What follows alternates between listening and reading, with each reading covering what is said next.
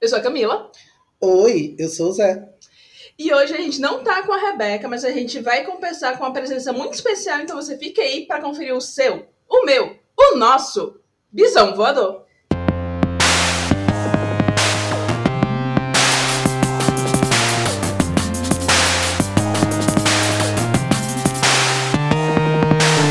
Uhul! Eu tô bebendo, gente, não vou gritar hoje não. Estamos fazendo uma gravação ao vivo aqui. Estamos eu, Zé, o nosso convidado, presencialmente, aquele contato humano. Nossa, Mas demorou, pôde mas vir. aconteceu. Rebeca não pôde vir, por isso é ausente. Mas como eu disse, nós temos um convidado. Eu vou pedir para que ele se apresente, um convidado muito especial, muito querido por mim. Então, por favor, Jeff, se apresente pra gente. Oi, eu sou Jeff e de antemão já quero agradecer o convite de participar deste podcast. Eu sempre achei muito chique, que artistas que são convidados para participar de podcast. Estou aqui zero na vida já. Está acontecendo meu primeiro. E é isso, gente. Eu sou cantor, sou compositor, sou performer, sou gaiata, sou gananciosa. Então faço de um tudo nesta vida. Estou aí me organizando para lançar um trabalho é, como artista, cantora autoral. E estou aqui para falar um pouco sobre a vida, sobre os projetos, sobre tudo que essa galera vai propor aí, né? Jeff também é ventríloco manequim. e um grande amigo meu, para quem não sabe, eu e Jeff nos conhecemos há muitos, muitos anos. Acho que eu conheço o Jeff antes de conhecer todas as pessoas do Bisão, para vocês terem ideia. Uau. Mas a gente não vai, eu não vou falar disso agora. Vamos fazer as perguntas como se eu não soubesse nada da sua vida. Nunca nem vi. Não lhe vi. Vamos lá.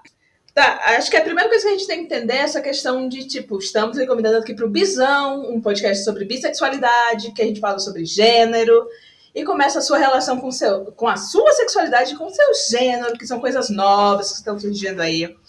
Então, né, já começa a começar pelas novidades nominais, né? É, quem, quem conhece o Jeff, né, e o Jeff Pereira, no caso, que é o nome artístico que eu tenho utilizado durante um tempo, é, os meus movimentos artísticos, né, do teatro musical, da música, cantando na noite, é, do audiovisual, das viagens para fora de casa, né, aqui mesmo pelo país e até fora do país. É, hoje eu estou dando início a um novo processo, né, que é, como eu falei anteriormente, eu estou querendo montar, aliás, lançar o meu projeto de, de carreira autoral e estou lançando o Jeff, J-E, dois Fs, E. Botei esse Ezinho no final aí só para dar um, um cheirinho de todos esses processos de, entre orientação sexual identidade de gênero, são coisas que os meus trabalhos, inclusive, é uma coisa que eu adoro contar, né?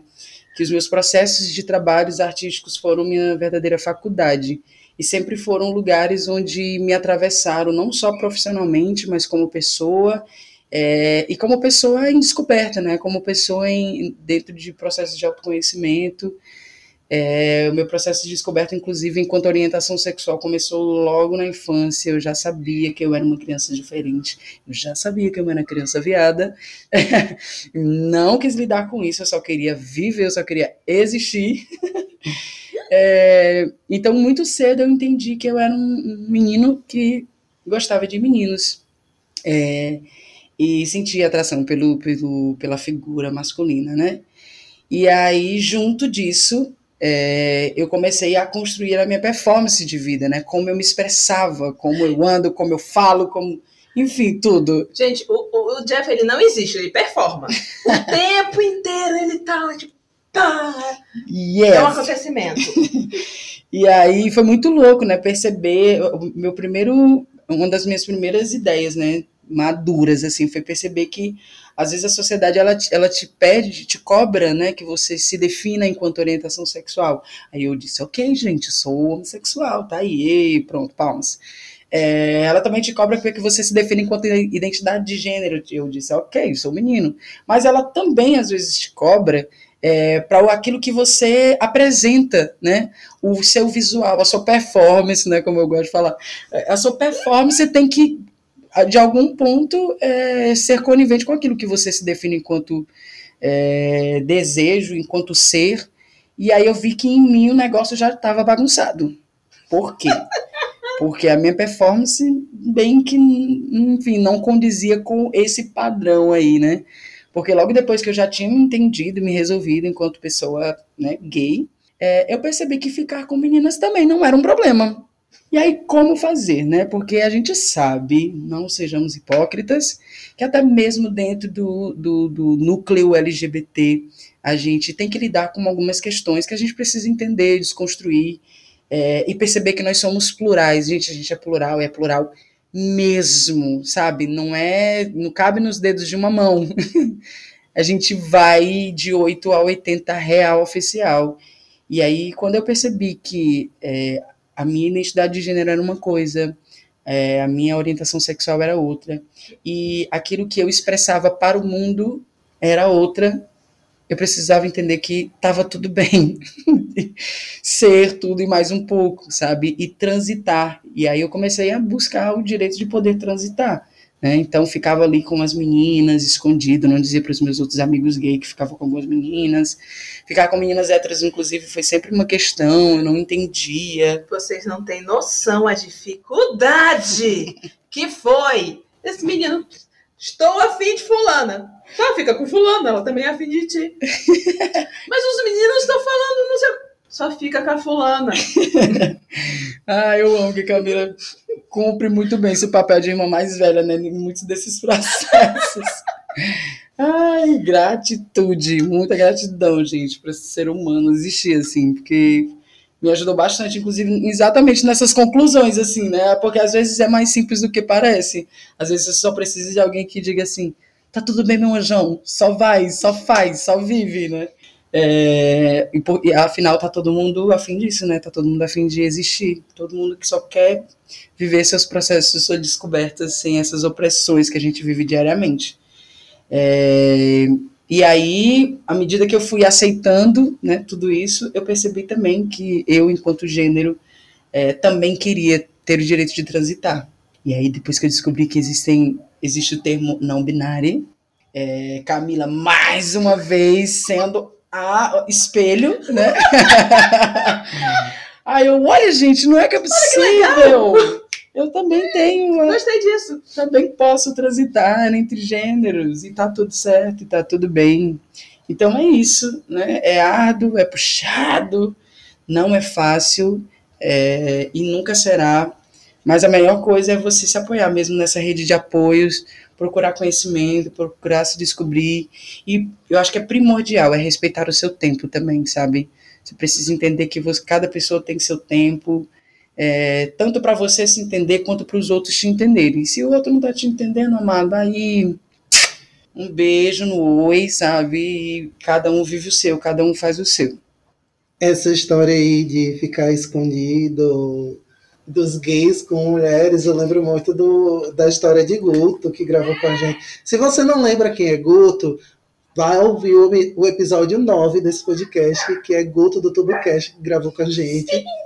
E ele contou pra gente que quando ele ficava com meninas na frente dos gays, os gays chamavam ele de gay lésbica. Socorro. Então, a gente já falou da vida. A gente deu uma pincelada na vida de Jeff, mas isso a gente vai falar depois. Porque toda vez que a gente fala de um trabalho, ele vai falar, ah, então, nesse trabalho eu descobri que eu era isso. Vai acontecer isso mesmo, porque é, é então, difícil descolar as coisas, né? Vamos falar da grande criatura na tua vida, que é a música. Sim, Como é que foi esse processo sim, de se sim, musicalizar, se descobrir músico, descobrir cantor, é. ter uma voz de um anjo? O processo com música foi, foi interessante, né? Porque eu comecei, na verdade, com projetos de leitura na época do ensino fundamental, então o rolê era decorar livros e histórias infantis para poder contar na sala ou no, no, nas festas comemorativas e tal. E aí, só depois, vendo alguns amigos é, no recreio que gostava de se juntar para tocar um violão, para cantar, eu disse, ah, que legal, bacana, mas acho que não funciona para isso aí não, gente.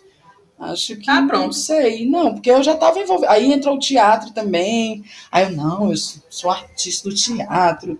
E pá. E aí eu também tive a intervenção, né? Que é um clássico na vida das, das, das musicistas, que foi a igreja, né? Eu participei aí de uma instituição religiosa durante quatro anos da minha bela adolescência. E aí dentro da igreja eu me descobri cantor, né? Eu comecei, me descobri ali no, no, Ministério de Louvor, e aí era legal porque na, na igreja que eu, que eu fazia parte, eles puxavam mesmo da galera, né? Tem umas igrejas que puxam mesmo a galera da cantado, música, é, e aí tinha uma divisão vocal, a gente fazia os back vocals, e escreviam umas músicas internacionais, e fazia umas versões brasileiras, tipo, gente, galera engajada, e aí foi bacana, né? Mas, obviamente, a gente sabe que a instituição a mãe religiosa também... Olha, ele tão empolgado com a igreja, gente. Ai, que bonito, meu filho, todo engajado. É, mas foi massa, sabe? Eu, eu, eu não me arrependo, assim. É, teve teve um, um, papel de despertar musical muito interessante, né? E acabou influenciando, inclusive, é, me influenciando musicalmente, né? Porque é, é a música gospel... É, tem uma vertente negra também, né? A música gospel americana, então nem se fala. E aí é o berço da música é, negra, black music total. Então eu estava bem, bem assessorado assim nesse início, né? É, obviamente, como eu, tô, como eu falei, né, eu adoro transitar com a igreja não seguir diferente. Então foram quatro belos anos. Depois eu apartei da igreja. É, também um outro processo muito clássico, né, muito clichê, que é aquela coisa do se apaixonar pelo seu melhor amigo. E aí você olhar para aquela instituição e você perceber, essa galera não, não vai, vai me respeitar, não vai me defender, pelo contrário, eu vou parar de cantar. É, acho melhor eu começar a viver processos mais solitários ou começar a confiar pelo menos em mim, né?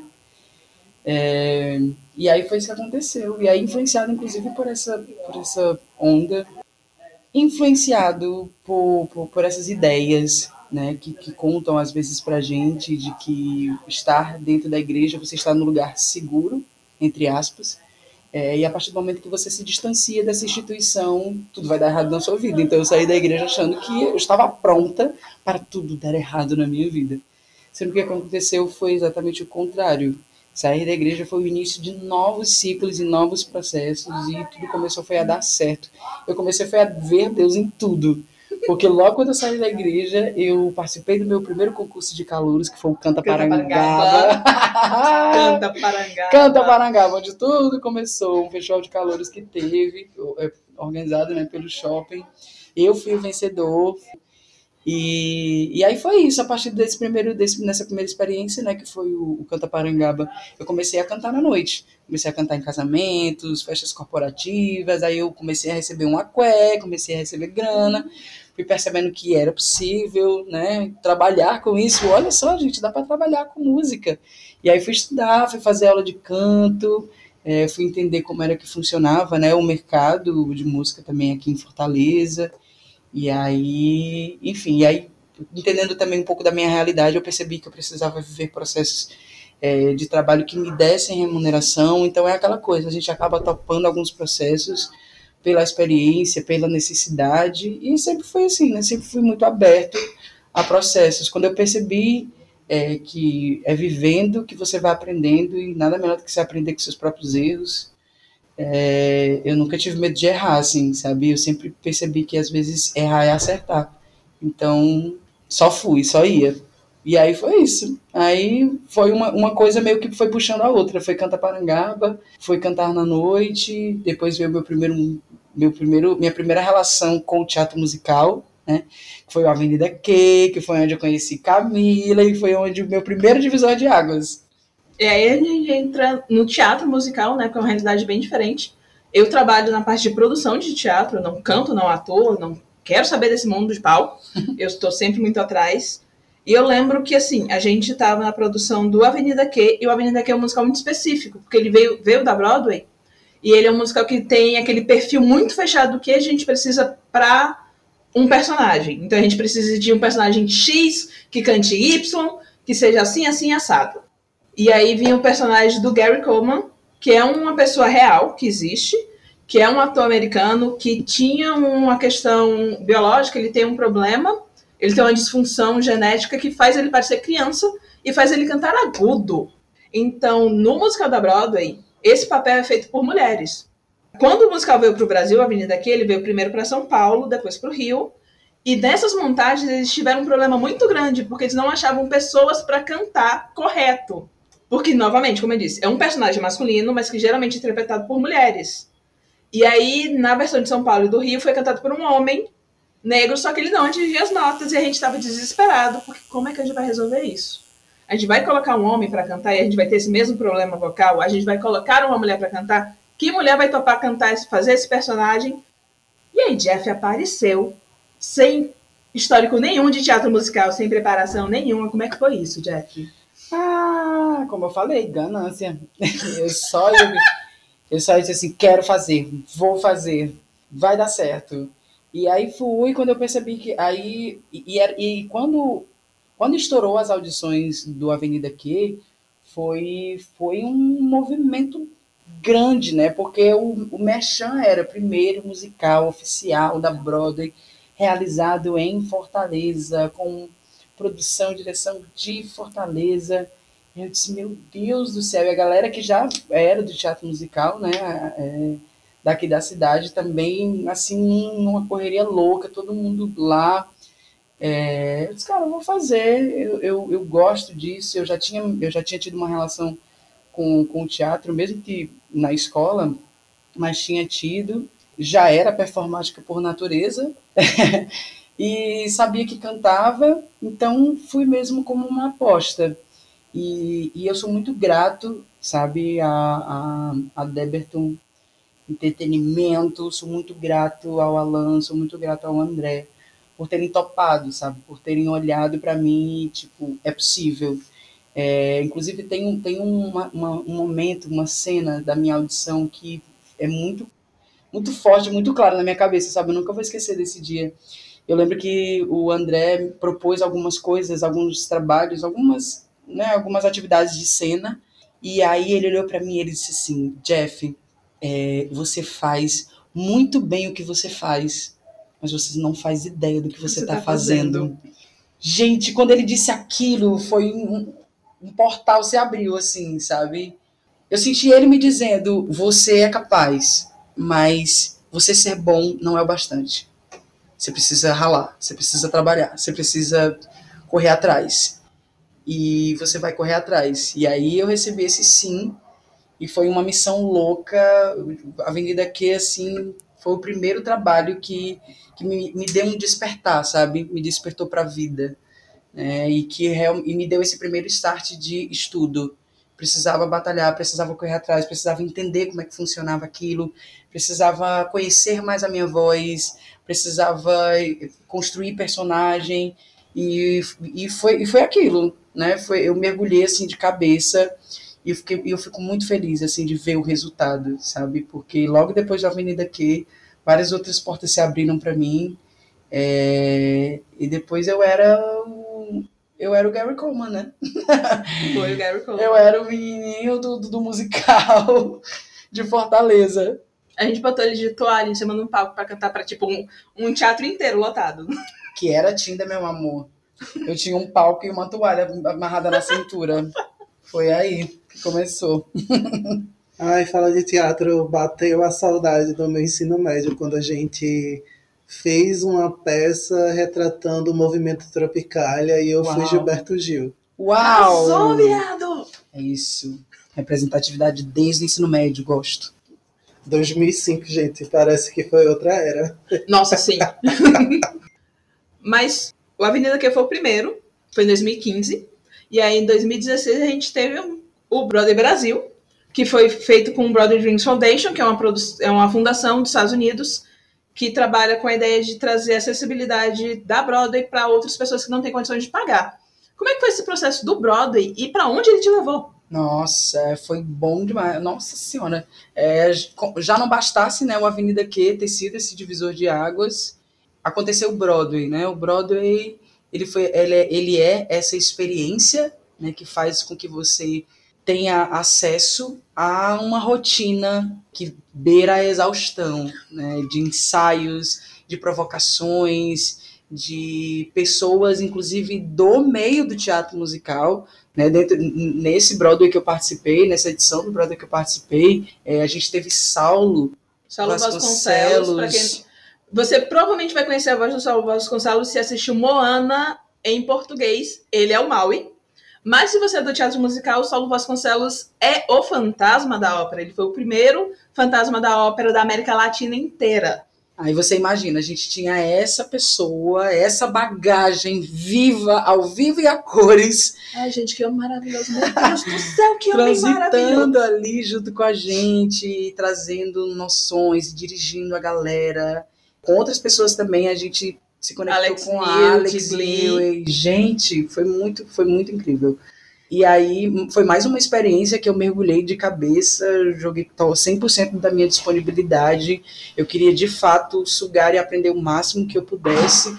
Eu acho que inconscientemente eu já sabia que as coisas não seriam fáceis para mim. Então, qualquer mínima oportunidade que eu tivesse, eu não podia brincar, sabe? Eu não podia é, fazer corpo mole. Eu precisava estar ali inteiro. E eu acho que a resposta disso foi os frutos, né? Vivi o Broadway dentro de toda essa intensidade e no final do rolê, ele, a Broadway Dreams ia selecionar três pessoas que participaram do processo para viver uma experiência em Nova York, né? Um showcase em Nova York. E as pessoas escolhidas foram Thiago, Thiago Rodrigues, Morgana Fabrício e Jeff. E Jeff? Jeff, menino, o, o dia da, da escolha foi muito engraçado, porque assim, a gente teve uma semana de trabalho, a gente teve cinco dias montando um espetáculo, dois dias apresentando. Ninguém dormiu, eu tava na produção também desse, do Broadway Dreams, eu era da produção disso. E a gente tava, tipo, desesperado, e a gente soube só no final que ia ter essa escolha de três pessoas selecionadas para Nova York. A gente soube, tipo, na sexta-feira. No domingo, sobe todo o elenco, 80 pessoas para cima da Caixa Cultural, lá, lá para as coxias. A gente tava lá, desesperado, aquela coisa. Começaram a anunciar. Anunciaram primeiro o Thiago. Aquele choro, todo mundo chorou, bateu palma, aquela coisa, meu Deus do céu, não sei o que, não sei o que, não sei o que. Eu, malaca, já sabendo que a próxima pessoa escolhida seria, seria Morgana. Eu era fotógrafa do, do projeto. Virei com a minha câmera, corri, saí de onde é que eu tava, fui pra, fui pra Morgana. O pessoal falando, falando, falando, anunciaram Morgana, aquela coisa, todo mundo chorando. Ah. Fiz foto, fiz foto, fiz foto. Tinha a terceira pessoa. Jeff não acreditava que era ele. Porque Nossa. disse, já tem uma pessoa preta. Não vai ter outro. Não, e eu, não, e eu ainda pensei assim, é, eles vão escolher, provavelmente eles vão escolher é, um menino e uma menina. E aí, pronto, eu já tinha escolhido o Thiago, já tinha escolhido Morgana, ok. E aí escolheram um menino ou menina.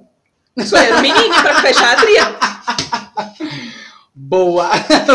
Acho que foi isso mesmo. Foi isso. Eles pressentiram. Tipo, Alex viu, hum, eu conheço esse cheiro trans bem, e você também. Gente, que loucura! Eu lembro de cada detalhe daquele dia. E foi isso mesmo, assim, quando eles falaram meu nome, eu falei, meu Deus, o que, que vocês estão fazendo? E aí, e aí é foda, né? Porque tudo isso me- sempre mexeu muito com com o meu eu enquanto ser. Então, as minhas questões com a minha autoestima, as minhas questões enquanto profissão mesmo, né? Enquanto almejo, enquanto ideal, é, de trabalho, e aí muito novo também, né? 21 anos, acho que eu tinha 21. eu era 22 20, já. Tu já tinha Tinha 22? 22? É. Tinha 22, então não tinha entrado nem em faculdade, a gente tinha acabado de sair do ensino médio.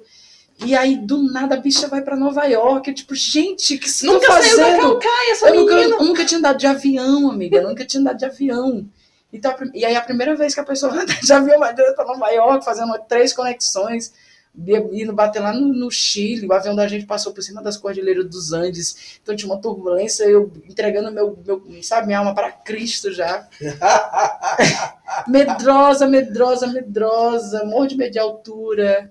Então, daí tu tira. Mas aí fui agarrada, sempre encostada na Morgana e no Tiago, né? Inclusive, uma particularidade, uma história que eu adoro contar também, né? Que os, os meninos, eles falam inglês, né?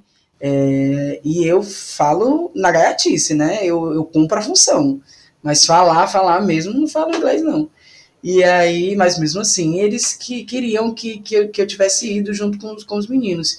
E foi interessante porque naquele mesmo ano, é, nós não éramos a única nacionalidade diferente. Né? Foi o primeiro ano em que a Broadway Dreams é, levou pessoas de outras nacionalidades para participar do showcase. E aí teve, teve brasileiro, teve uma galera da Nova Zelândia, teve, teve russos. Foi, foi massa, foi muito, foi muito bom, assim. Um belo dia, inclusive, É, os meninos, além de falar inglês, eram bailarinos. E eles disseram assim: Jeff, seguinte, hoje nós temos um callback, que é uma audição interna só para a galera que vai ser locada para, para as coreografias. É, nós vamos chegar mais cedo, você vai sozinho para o ensaio. E aí eu, não, tudo bem. O estúdio era pertinho do hotel onde a gente estava hospedado.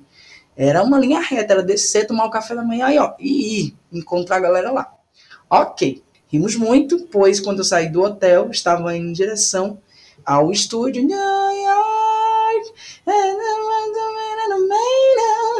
E aí, tranquila, tranquila, lá pensando, ai que maravilha, estou em Nova York. A própria Alicia Keys. Própria. E aí me vem na minha direção uma senhora, toda vestidinha de preto, empurrando um carrinho de compras. Aí eu disse assim, oh meu Deus. Típico, típico. Oh meu Deus, tomara que essa mulher não interaja comigo. Porque eu já estava sentindo assim de longe, ela já tinha me avistado, já tinha avistado ela. Eu disse, ai meu Deus, vai rolar uma interação aqui, hein?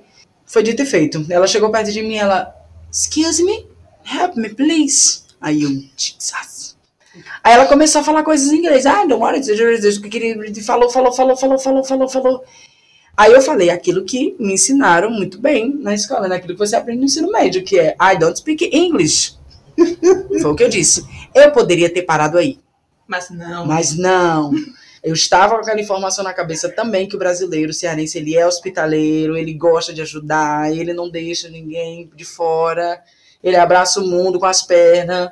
Aí eu disse o quê? Eu disse, sorry, I don't speak English. Hablas espanhol? Porque na cabeça da gente também a gente vai entender o espanhol, né? O tal do portunhol, eu jurava que se ela falasse em espanhol, eu ia entender e ia conseguir ajudar aquela senhora. Aí foi o que ela fez. Olhou para mim e disse: Espanhol? Sim. Eu queria saber. Ele começou a desembestar em falar em espanhol várias coisas. E eu continuei não entendendo absolutamente nada do que ela estava falando. Eu sei que num determinado momento eu entendi que ela queria ir para um salão das testemunhas de Jeová. E aí, como os meninos já tinham me levado para Manhattan, a referência que eu tinha de Nova York era o lado, para que lado era Manhattan, Manhattan. eu apontei para a cidade. Eu disse: Vai. Lá. Manhattan. Aí ela, oh, sim, aí foi embora e aceitou minha, minha indicação, meu apontamento. Véia, tá até hoje procurando essa testemunha de Jeová em Manhattan. Ai, mas foi incrível, foi incrível. Foi uma experiência muito foda, muito foda. Ter o contato com pessoas de, outras de outra nacionalidade, gente, sabe? E ouvir outras vozes, outros timbres a Brother Dreams também foi muito generosa comigo, sabe? No momento em que eu estava lá nos ensaios, eles me davam a opção de cantar em português ou em inglês. E eu disse, gente, que presente, sabe? E aí, porque eu acho que eu acredito que a, a, a ideia era exatamente essa, sabe? Não era sobre construir um show perfeito, impecável, sabe? Era exatamente de mostrar para o mundo que corpos, vozes diferentes são capazes de, sabe, comunicar e passar uma mensagem tão boa quanto isso foi 2016. Tá isso foi novembro de 2016. E a Broadway Dreams Foundation, ela disponibilizou esse showcase pra gente assistir online. E eu assisti. E o número final era cantando Aleluia. Aleluia. E o Jeff cantou, ele solou nesse número, que fechava o espetáculo, cantando um trecho em português e foi muito bonito.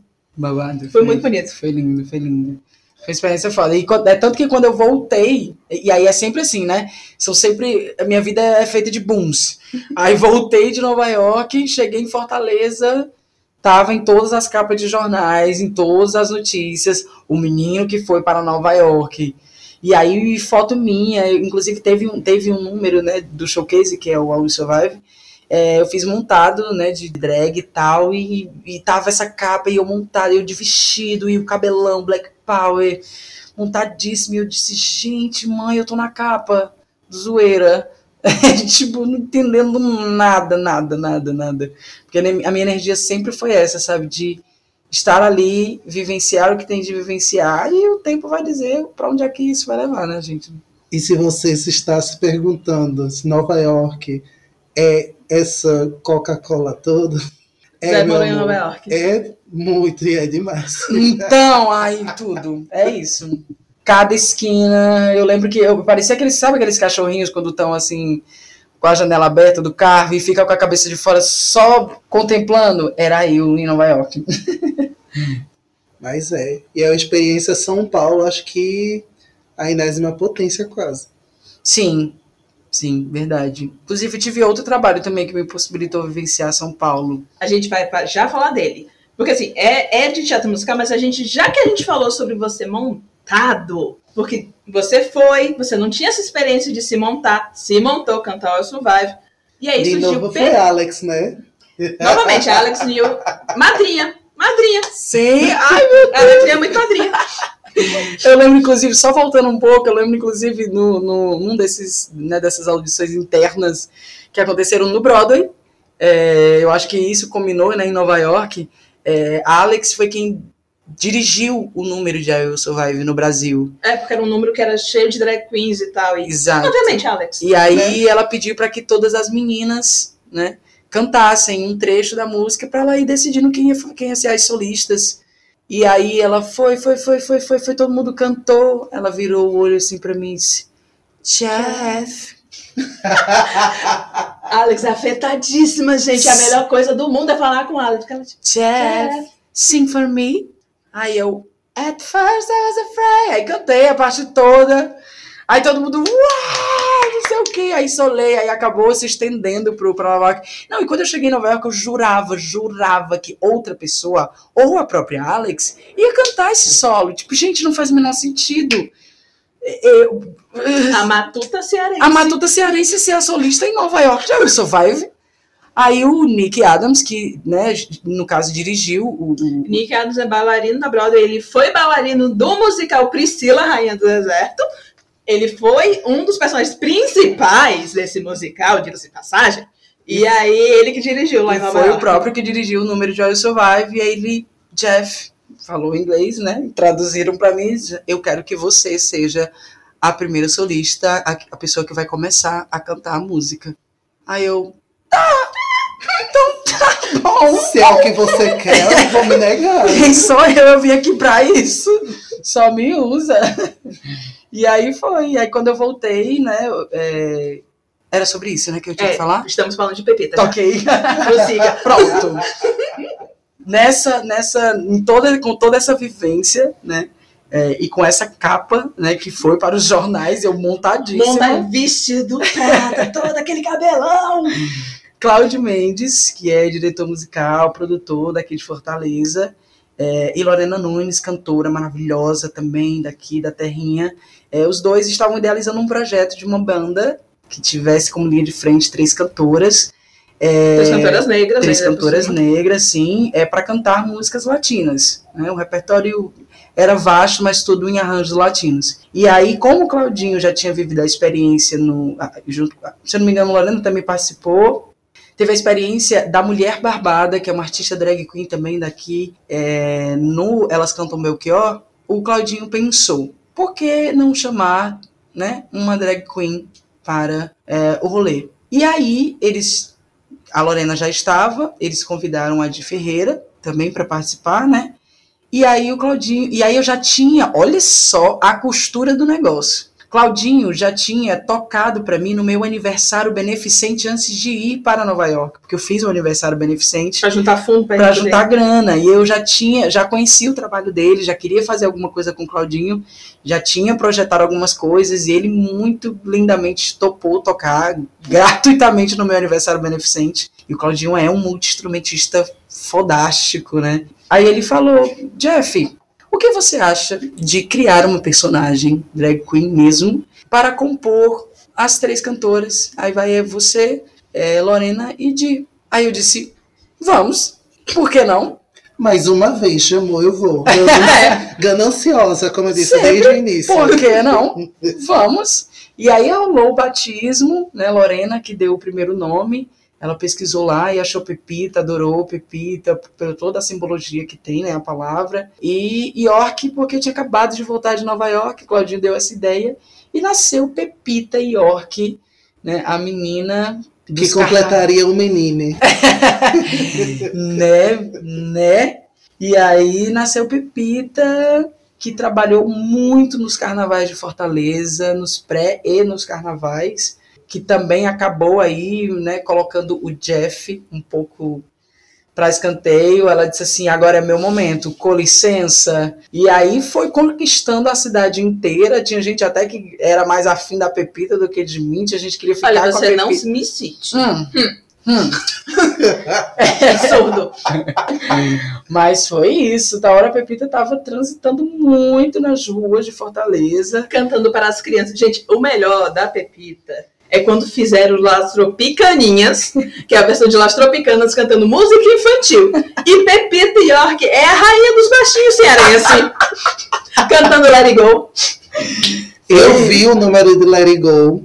E assim, foi um número que não foi programado, inclusive, porque foi pedido lá no, na Orla de Iracema. Lembra quando tava aquele show em Iracema que era As Tropicana? Lembro, Que lembro. começou um grupo gritando, canta Let It Go. can-" Era eu, Zé, e mais dois amigos. E a gente, canta Go. Eu E daqui a desse dia. pouco foram atrás de, um- de uma trança para colocar. Colocar em Pepita. estava sem trança, e colocou na pepita a trança e começou It Go lá. Muito bom. Gente, muito, muito, muito rapariga, Pepita, de todas. É isso. E aí essa menina se jogou. Foi lindo, inclusive, o processo com a Pepita. Pepita é, foi mais um né, processo artístico que me atravessou e gerou as minhas primeiras crises de identidade, inclusive, porque não, não existe, né? Não, não existe essa de você ser artista e descolar o seu eu profissional, o seu eu pessoa, o seu eu é, movimento político, seu eu corpo político, sabe? Tá tudo realmente misturado, tudo faz parte de uma teia. É, ainda mais quando você se projeta, e agora, né, eu, Jeff, me projetando como artista autoral, sou eu, né, a minha narrativa agora, eu vou com- começar a contar a minha história. E tive altos recalques com a Pepita, inclusive. Gente, foi muito bom um dia. A gente saiu um dia pra, tipo, conversar sobre. Não lembro o que foi, a gente se encontrou e tal. E ele, ai, Camila, tem umas questões pra conversar com você. Eu, eu, pronto. Jeff agora vai me contar que é não binário, que ele tá nesse processo de crise identitária. Eu fui preparada pra essa conversa, pra falar sobre isso. Ele chega. Ai, porque eu acho que a Pepita tá chamando muito mais atenção do que. Eu, tu tá com ciúmes da Pepita. Tu é a Pepita, amado. A Pepita não existe sem você. Mas eu acho que. Não, Jeff, para com isso, cara. de altos recalques com a Pepita. E aí, mas ela foi um presente, assim, sabe? Ela que, inclusive, abriu os caminhos, né? Como, como a figura da, da, da mulher trans, né? Na sociedade também, das bichas afeminadas e afetadas. São elas que, que dão esse, tornam esse mundo possível, Sim. sabe? Porque elas dão a cara a tapa. E aí eu acho que foi por isso que, que, que eu tive minhas questões, né, com a Pepita, porque a gente ainda vive à margem dessa marginalização da imagem né, da, da bicha, e ainda é uma bicha preta, artista, que tá ali dando close, que tá ganhando esse holofote. Mas foi um processo muito lindo, assim, sou muito grato. A- Para além dos recalques, é, eu sou muito grata à Pepita por, por, por ela ter tornado isso possível, né? E aí foi isso. Inclusive, ela foi o trampolim também de outros processos de trabalho, né? Comecei a entrar no, no, no, no rolê do audiovisual. Eu fiz dois trabalhos de audiovisual muito massa, que foi o Lani Carol, que foi uma série adolescente, que tá aí no canal Futura, no canal Povo. Pra quem quiser assistir o Lano Carol, eu já indiquei aqui como no Wi-Fi, mas você pode assistir no canal Futura, ele é gratuito, você vai, digita cana- canalfutura.com, ele vai te direcionar e você pode assistir todos os episódios gratuitamente, tranquilamente, de boa, assim, você fez uma maratoninha gostosa, acho que são 13. dez, são três episódios, são três episódios maravilhosos. Inclusive, eu, como memória RAM desse podcast, episódio 19, com Mila e com Ana Ricari, que Mila Fox esteve na direção de Luane Carol. Tu lembra da Mila Fox? que tava na- Sim, A gente gra- no episódio que eu gravei com a Ana Ricardo de Malhação, ela também gravou com a gente porque a gente foi falar de audiovisual. A gente tava conosco. Gente, que cérebro! Mig, arrasou! é isso. E aí foi massa. Teve o Lani Carol. Além do Lani Carol, teve também o filme Cabeça de Negro. E tanto no Lani Carol quanto no Cabeça de Negro eu fiz personagens LGBTs. Né? Eram, eram, eram meninos, eram meninos gays é, lidando com a sua sexualidade e ao mesmo tempo existindo ali, né? É, eu acho interessantíssimo porque foram dois personagens, inclusive, que a sexualidade nem era o foco, sabe? Era mais esse lugar mesmo desse ser humano que existe na sociedade, é, ele tá ali e Uma das características, eu gosto muito do Lana e Carol é justamente isso, porque assim, a gente tem a história da Lana e da Carol, obviamente, e aí você tá lidando com a relação de amizade delas, porque Lana, ela é de periferia, é preta, tá vivendo essa realidade. Carol é uma menina branca, rica. Só que dentro da história você descobre que Carol gosta de meninas. E não é uma questão. Ela só um dia tá na baladinha, ela vê uma crush, ela beija a crush e é uma menina. Beijo é isso, não tem explicação. As pessoas são assim, ponto. E aí você tem o Marcinho, que é amigo de, de Lana, trabalha ele, ele com é do ela, núcleo da Lana, né? Trabalha com ela e tal. E tem o detalhe de que é, Marcinho é gay, e aí? Você vai fazer o que com isso? É. Para além disso, ele é um menino que trabalha pra caramba, desistiu da escola por conta de bullying. E aí é muito legal porque os figurinos do, os figurinos do Marcinho são os, as fardas, né? Os, os uniformes dos vários de todos trabalhos, os trabalhos que ele faz. Que ele faz. É o próprio Julius. Sim, todo episódio ele tá com um trabalho novo. Tudo. O melhor é quando ele do nada aparece de entregador de pizza. Eu fiquei, como assim, cara? Meio período entregador de pizza. Mas é isso. A gata dos corres. Já que a gente falou do seu lado feminino, que aflorou com Pepita, vamos falar do teu lado masculino. Como, Jesus, é, que, como é que foi esse processo oh que te levou para um outro trabalho em teatro musical? É, eu acho interessante porque eu não sei. Para você aí que acredita no sagrado, para você que eh, acredita no desconhecido, nas energias e nas forças para além do nosso entendimento humano, o universo tem alguma pressa comigo, porque olha, não me dá descanso.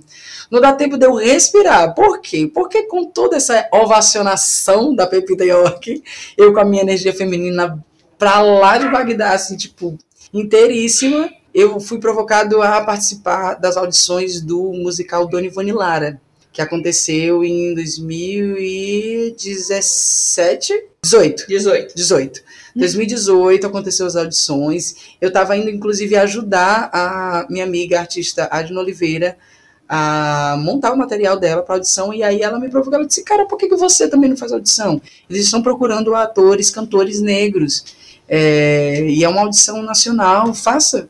Aí eu, tá bom. Gananciosa. Sempre. Mas, tá bom, vou fazer. Aí fiz, mandei o material, a galera curtiu o material, me chamou para fazer a audição presencial, que foi em São Paulo. Cheguei lá, muito linda, muito garota, muito perfeita. Fiz a audição também, com todo o nervosismo, com todo aquele espírito de, de novidade. Foi minha primeira experiência, inclusive, em São Paulo. É, minto, minha primeira experiência em São Paulo foi vendo o show de Bruno Mars, meu amor da minha vida é, que foi inclusive um dos trabalhos que eu fiz, desenvolvi enquanto cantor, né, fazendo cover do Bruno Mars. E aí, enfim, né, costurando várias histórias. É, voltei em São Paulo, fiz audição, como você mesmo lembrou, porque Camila sabe mais da minha. Às vezes eu fico surpresa, porque Camila às vezes sabe mais da minha história do que eu, ela sabe cronologicamente as coisas. Então... Biógrafa oficial, gente. fiz audição, eu, eu fiz audição do Cabeça de Negro.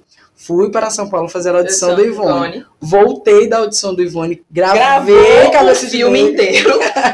e aí depois fui selecionado para fazer parte do elenco de Dona Ivone Lara e fui para o Rio de Janeiro viver ali mais um divisor de águas, né? Nova York foi uma experiência muito foda e foi muito enriquecedor. Porém, ir para o Rio de, ir para o Rio de Janeiro foi a primeira vez em que eu realmente me desloquei para viver uma experiência de trabalho estava sendo pago, eu estava distante do, dos meus amigos, da minha Foram família. Quase seis meses. Foram seis, quase seis meses de imersão, né? Porque era aquilo, eu estava ali num, numa dinâmica de ensaios, ensaios muito puxados, é, e quando eu voltava para casa, eu não voltava para casa, né? Era meio que era como se o trabalho continuasse, porque eu estava ali existindo, é, morei junto com colegas de elenco, né? E aí foi a grande surpresa. Eu cheguei no Rio de Janeiro com a minha energia feminina muito bem colocada, com as minhas unhas imensas, azul cintilante, com meu cabelo black power muito redondinho, impecável, com a minha bolsa bem tic wink dos Teletubbies.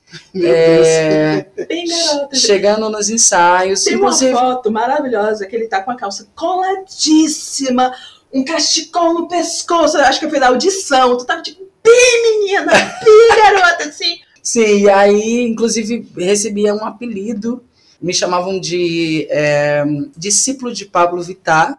Foi assim, na, nas primeiras semanas. Sendo que o personagem que eu ia desenvolver no espetáculo, um, era Alfe, Alfredo de Lara. O filho de Dona Ivone. O filho de Dona Ivone, que era um militar em seu ofício. É, e o outro era o seu Aniceto, que era sambista e estivador. Aí eu fiquei, acho que essa energia feminina não vai me servir um pouco agora. Onde está a minha energia masculina? Meu Deus do céu. E aí foi um processo árduo, difícil, puxado, mais uma vez que atravessou a minha alma, me atravessou enquanto ser, é, eu percebi que eu precisava encontrar aquele, aquela energia, mesmo que fosse por uma temporada, mesmo que fosse por um período. Porque, gente, convenhamos, eu estava ali para quê? Não é isso? Esse não é o meu trabalho, esse não é o meu ofício, não foi para isso que eu me coloquei no muro. é, essas pessoas, inclusive, a produção foi mais uma produção incrível, mais uma produção foda, que disse assim: você tem, você é capaz, faça. Aí foi, aí foi um desapego, cortei minhas unhas, cortei meu cabelo, deixei o bigode crescer. E eu virei uma cavalona, só faltava relinchar. Abri as pernas para o mundo, fiquei com, fiquei com mulher, fiquei. E olha. Ah, eu só, mais uma vez, fui de cabeça, assim, nos processos. E foi lindo, foi lindo, porque aconteceu. O espetáculo do Ivone Lara foi lindo. Trabalhar, inclusive, uma particularidade desse processo foi trabalhar com pessoas pretas, desde a direção, a produção, a técnica, ao elenco, contar a história de uma mulher preta, sambista, também influenciou né, nesses processos de descoberta. Isso mexeu e afetou diretamente a minha autoestima, a minha relação com o meu corpo, é, a minha relação enquanto o meu entendimento enquanto corpo negro no mundo, né? Que é aquilo que eu falei no começo. A gente vai se entendendo enquanto identidade de gênero, vai se entendendo enquanto orientação sexual. Tal hora você, pessoa preta, tem que se entender enquanto preto, sabe? Você precisa perceber isso, sabe? Que você é esse corpo. Isso é uma coisa que eu falo muito, porque algumas pessoas, especialmente gente branca, elas não percebem. Tipo, a gente não nasce sabendo ser negro. A gente nasce achando que é uma pessoa. É isso, somos uma pessoa. Entender que a gente é negro, entender qual é o peso social que isso carrega, demora. E Sim. quando você vive rodeada de gente branca, como a gente vivia no meio do teatro, especialmente, tipo, o meio do teatro musical, ele é muito branco, porque você precisa de muito dinheiro para poder bancar aula de canto, aula de dança, aula daquilo. E o sapateado, e o jazz, e o balé, e o de processos, e roupas, e figurinos, e porque a gente sabe, inclusive, enfim, aqui é um espaço seguro e aberto, né? A gente sabe que em Fortaleza o movimento do teatro musical ele acontece dentro das escolas de dança, né? E a escola de dança é, é um lugar elitista, sabe? Sim. Porque só entra numa escola, numa grande escola de dança é, quem tem condições sempre são, são filhos de pais que pagam essas mensalidades, é, e as pessoas bolsistas estão dentro desse universo, sabe? Vendo pessoas que não têm preocupação de como vão chegar nesse rolê, como vão chegar nesses ensaios, sabe? São, é o carro do pai e da mãe que vai levar para o ensaio, vai buscar e vai deixar. Enfim, são as realidades, elas importam, elas e elas afetam diretamente o resultado de um trabalho sabe? E às vezes a gente acha que é, tudo é possível, tudo é lindo, tudo é maravilhoso. Ai, estamos todo mundo junto e misturado. Não, meu amor. Não tá, bicho. Não tá, não, anjo. A nossa amizade rolou muito porque quando a gente montou a Avenida, quando começou, tipo, montamos a equipe de produção, eu era a única pessoa preta. E aí entrou o elenco. E eu, opa, tem um outro preto aqui. Vou ficar de olho nessa pessoa. Só que eu vi que era tipo, ah, ele é novinho, tá começando agora o rolê. Vamos com calma. Vou pegar aqui pra. Vou proteger, tá comigo, tá bem, tá tudo bem, gente. Tô cuidando, tô criando, ele vai crescer, ele vai entender, uma hora ele entende. Tudo, mas foi isso. E aí o Ivone Lara foi essa injeção, né? De ancestralidade, de negritude, de, de universo possível para a autoestima de, um, de uma pessoa negra sabe? Trabalhando e sendo paga para isso, sabe? E as pessoas acreditando no trabalho dela, não só porque o personagem cabe, sabe? Mas por merecimento mesmo. Isso leva a duas reflexões, né? A reflexão positiva e a reflexão negativa.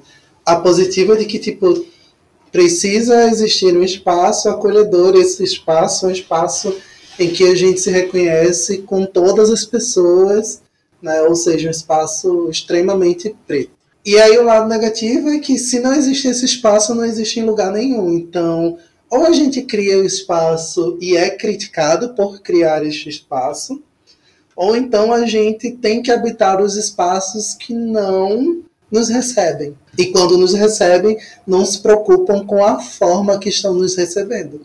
Uma coisa muito louca, é, Jeff está montando um projeto que ele vai já falar sobre ele, que eu estou fazendo parte, mais uma vez. Sempre. Não, é, esse laço aqui se formou e não se quebra mais nunca. Já foi, já era. E aí, quarentena, essa quarentena tá sendo muito injusta com muitas coisas, né? E aí eu tava tipo, ah, a conexão que eu tô tendo com pessoas é virtual. Então, eu tenho um clube dos incríveis, que é um clube do, de livro, que se juntou a partir do canal do Alec, do Bookaholic, que eu já indiquei para vocês, conheço o canal do Alec. O Alec, ele é um garoto preto. Ele é um garoto preto de 21 anos, que tem consciência racial e que ele fala mas ele fala para uma plateia muito grande. Ele tem, ele tem atualmente 17 mil seguidores. Não tem 17 mil pessoas pretas seguindo ele, tem pessoas de todos os tipos. E óbvio, eles estão conversando com essa questão de raça, mas tem muita gente branca no grupo. E eu me dou muito bem com todos, são muito meus amigos, são pessoas que eu adoro, que eu passo o dia conversando no Zoom. Mas quando teve aquela reunião que juntou e só tinha gente preta, só tinha gente trans. Eu fiquei, gente, era isso que tá faltando. Eu tava sentindo falta disso. Gente que me entende sem que eu tenha que me explicar. Eu não preciso falar, gente. A gente tá se entendendo aqui porque a gente funciona na mesma energia. Isso é muito importante. É, super. E eu, eu, eu fico muito feliz, assim, sabe? De todos esses processos ter se resolvido e ter como saldo isso, sabe? Esse encontro em si eu, eu vinha, e aí já falando de processos pessoais, né, já falando de processos autorais, eu já estava, depois do Ivone, depois dessa injeção, depois dessa, mais essa pecinha, né, neste corpo, foi a cereja do bolo, assim, sabe? Aí a, o Ivone teve uma temporada no Rio de Janeiro e depois teve uma temporada em São Paulo. Depois dessas duas temporadas que eu respirei ali o ar do Rio, respirei o ar de São Paulo, que são os polos, né, enfim, de movimentos artísticos das mais diversidades de trabalho, né, seja modelo, seja audiovisual, seja teatro musical, seja música, seja música brasileira, seja shows de artistas internacionais, enfim, a galera né, tem, esse, tem esse núcleo, tem esse eixo. E aí, existir nesses, nesses espaços, existir nesses lugares, que muitas vezes não é o lugar, né, que, que, que é o que é pra gente, né? O, o que a gente é exclusividade nesse. É um corpo exclusivo, é um corpo é exótico, que eu odeio, inclusive, essa, esse exotismo que, que às vezes é colocado no corpo da gente. Eu comecei a almejar fazer o meu próprio rolê. E aí, já influenciado e já envolvido né, com artistas independentes, é, desenvolvendo o seu trabalho autoral, né, a, a, a Lorena Nunes, o Claudinho, a Di Ferreira, é, entre outros artistas também que eu conheço, que me aproximei, eu disse, gente, eu acho que me sinto pronta para fazer o meu, para falar de mim, para falar da minha própria narrativa, para contar minha própria história e me conectar com pessoas que pareçam comigo. Só que aí, quando eu estava pensando em projetar isso, bum, pandemia. Corona. Quarentena. Coronavirus. E aí. This shit is getting real. E aí tudo aquilo que estava sendo planejado foi para a gaveta, mas não foi 100% ruim, porque eu acredito que isso é unânime. A pandemia, como você falou, a pandemia forçou a gente a fazer alguns mergulhos, a olhar para a gente, a lidar com nós mesmos. Né? A pandemia obrigou o Bisão a nascer também. A gente nasceu por causa do, da pandemia. Nossa, tá, então, é, é sobre é isso. isso. é sobre isso. E aí, no meio desse caos, no meio dos escombros, quando a pandemia deu, um, deu um, uma respirada, assim, né? Que se é que a gente pode dizer que a gente já está podendo respirar, mas pelo menos a gente entendeu do que esse vírus é capaz e de como a gente precisa se organizar, né? E tomar os cuidados consigo e com os outros. Eu percebi, eu, eu voltei, né? Ativa. Eu, eu queria lançar minha música, e aí essa música que eu quero lançar, e vai ser o pontapé inicial desse trabalho autoral, É uma música que eu compus em do, meados de 2017. Tem a ver, inclusive, com essas relações, com o meu trabalho, com as pessoas, com o universo. É, essas relações líquidas, essas relações cíclicas né, de, de trabalho, que se misturam com as relações pessoais, que se misturam com a minha sexualidade também, né, com esse trânsito entre pessoas, entre lugares, entre trabalhos, é sobre isso. E aí a minha ideia é lançar clipe e single juntos, né? Vai sair tudo junto. Vai sair tudo junto. Daqui pro final do ano. Escola Beyoncé. Exato, daqui pro final do ano, ainda em 2000, 2020, vai fechar com a possibilidade de um mundo melhor, sabe? É isso que eu estou tentando trazer para esse trabalho. Em meio, em meio ao caos, em meio aos escombros, todo o elenco, toda a produção está fazendo teste de Covid para garantir a saúde fazer. de todo mundo e o cuidado, que a gente sabe que a coisa do audiovisual precisa dessa interação, dessa aglomeração. Não, esse clipe necessita dos testes. Sim, exatamente. Eu quero todo mundo livre, sabe, para poder existir e ser quem é dentro desse espaço, né, que eu estou criando. É... Eu só espero que ele peça né, para Alex gravar um Jeff, é. para ser o, o Glória Groove dele. Menina, a gente passou dois anos pescando com esse Jeff. Sim. É. E aí é isso, vai nascer, vai nascer esse primeiro filho aí, né? Que é esse single que eu tô chamando de Gozo. Ai, que delícia. Pela eu acho o nome muito forte. Eu acho que, é, que hum. é, é, o nome que precisa ter. A música é uma delícia, gente. É, e, e, não, e a bandeira que eu tô levantando. Eu pergunto assim: qual a, bandeira, qual a bandeira que você de, levanta e defende, Jeff? Eu defendo o direito de todos os seres vivos embaixo desse céu gozarem. Todo mundo merece, meu amor. Independente da sua orientação sexual, independente da sua conta bancária, todos nós merecemos, sabe, viver num mundo onde você pode correr atrás dos seus prazeres na vida, sabe? Interessa como, não interessa quem. Você tá feliz? Não machucou ninguém? Tá ótimo. É isso, é sobre isso. Antes da gente fechar e partir pro bisão. Pro Wi-Fi. Pro Wi-Fi. Eu tô louca. Foi cerveja, gente. Ai, acontece.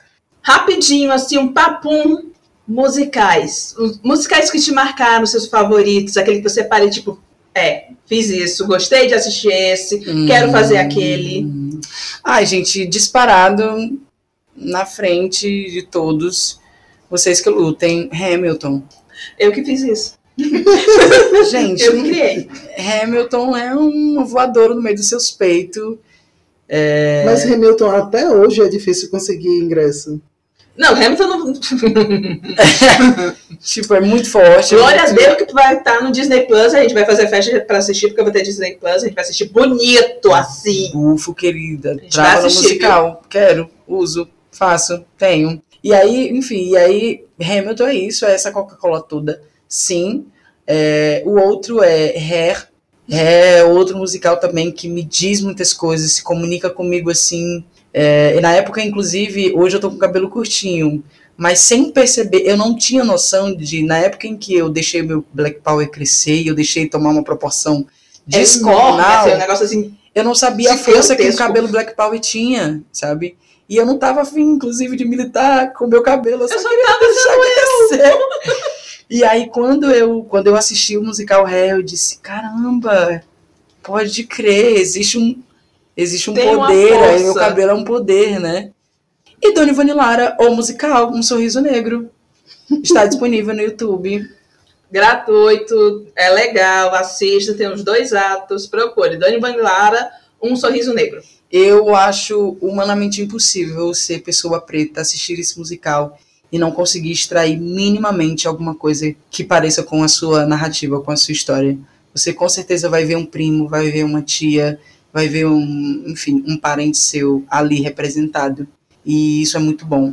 Se enxergar dentro de um rolê tão elitista, sabe, que é colocado às vezes o teatro musical. Você vê uma, a magnitude, sabe, do que é uma obra de teatro musical e você conseguir se ver ali. Uhum. Isso é, é, muito bom, assim.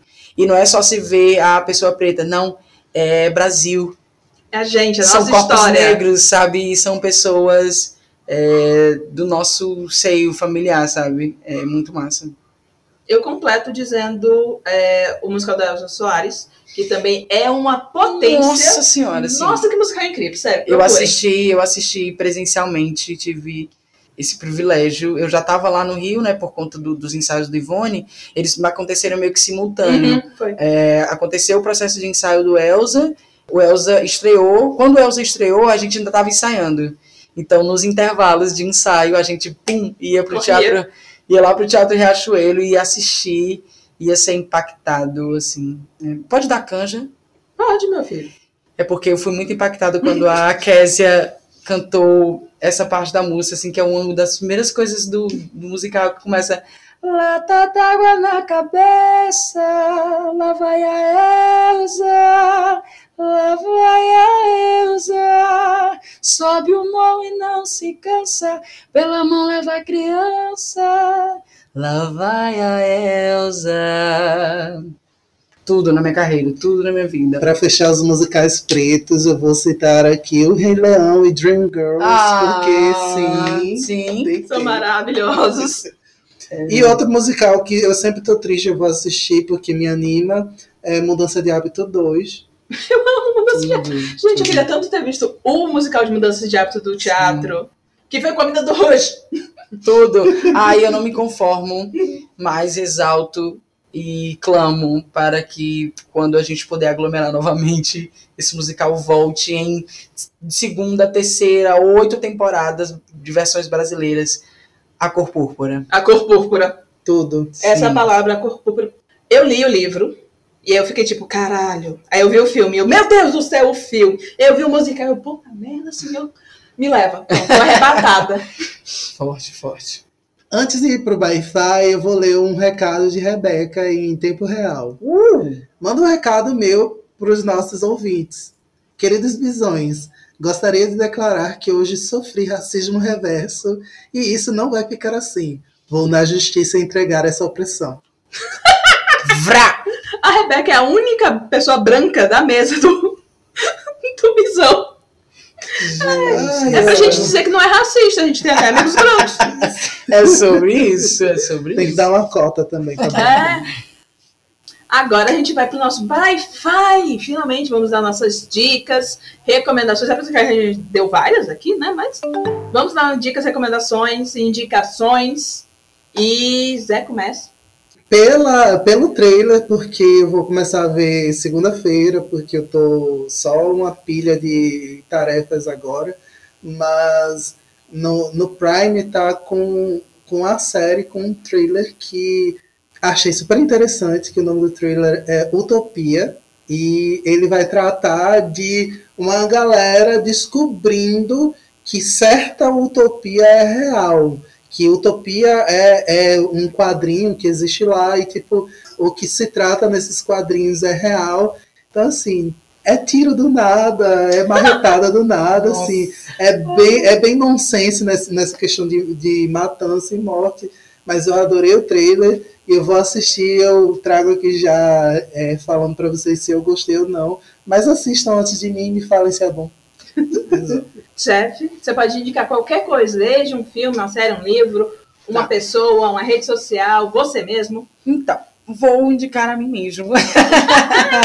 Gente, É calma. bom que ele já faz o jabá Olha, não olha, precisa. não é, não é egocentrismo. Aluga. É, mas é porque realmente, inclusive, essa oportunidade de estar aqui conversando com vocês está sendo um momento super gostoso de revisitar, né, muitos desses processos artísticos que eu vivi, que construíram e têm construído, né, quem eu sou enquanto artista. Final de 2020 é o início de uma nova era. Vai nascer Jeff. Com essa nova era vem um single e não é só um single, sabe? É realmente um novo começo e de outras músicas também autorais que vão ser lançadas ao longo de 2021, né? Então tem um outro single também aí para ser lançado logo no início do ano.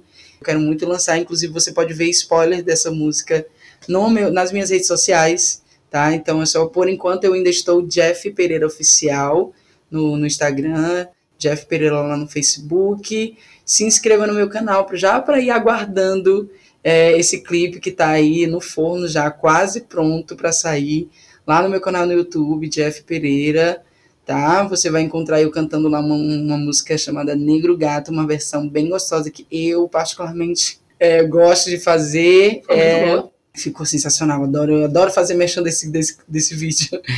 É, e é isso, e acompanhar mesmo esses processos, né? Porque antigamente eu tinha várias crises de tipo, eu precisava me definir, né? Precisava dizer o que eu era ou precisava seguir uma linha. Sendo que nós somos plurais, e, e ser plural é ser algo, sabe? É, então eu sou tudo isso junto e misturado, mas o ponto de partida é a música, é a minha linguagem, é como eu gosto de me expressar ao mundo. Então eu vou começar a cantar as minhas músicas. Então eu quero me indicar, indicar que você fique ligado aí nessas novidades que estão por vir. A minha indicação, eu vou indicar um livro para quem leu o meu conto e gostou dessa história, dessa mitologia de magia e orixás. Existe um livro que é Filhos de Sangue e Ossos, que é uma fantasia ela não é uma fantasia urbana como o meu, não se passa numa cidade, num mundo como o nosso, mas se passa em um mundo fantástico e que trata de orixás. E é um livro muito gostoso, eu estou lendo agora. Eu não estou perto de terminar, mas ele está sendo uma boa leitura, então eu quero indicar para quem gostou dessa coisa de conhecer os orixás, conhecer essa ancestralidade da gente, ter uma história de fantasia com protagonistas negros. Então procurem o livro Filhos de Sangue e Ossos. O segundo livro vai ser, um, vai ser uma série, né? Vai ser um, que é Filhos de Virtude e alguma outra coisa que eu não lembro agora, vai estar saindo dia 15 de novembro. Então você lê esse primeiro livro, se gostar, procura o segundo. E é isso, gente. Essa é a minha indicação.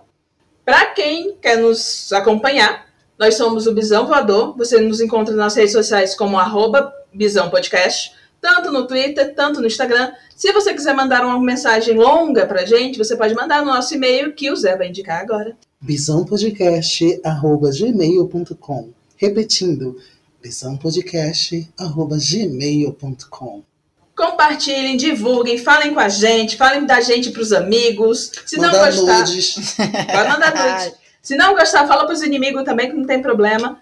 Jeff, de novo, repita para onde as pessoas podem te encontrar, onde elas podem te seguir. Você pode me encontrar no Facebook, no Instagram e no canal do YouTube. Só colocar Jeff Pereira Oficial tá? E aí lá a gente se conecta e confere tudo que a gente que está por vir. E se persegue. É isso, a gente vai encerrando por aqui esse episódio maravilhoso. Muito obrigada, Jeff, por ter hum, topado conversar com a gente. É isso, a gente tá ficando. Tchau, gente. Beijinho, beijinho, tchau, tchau. Cheiro.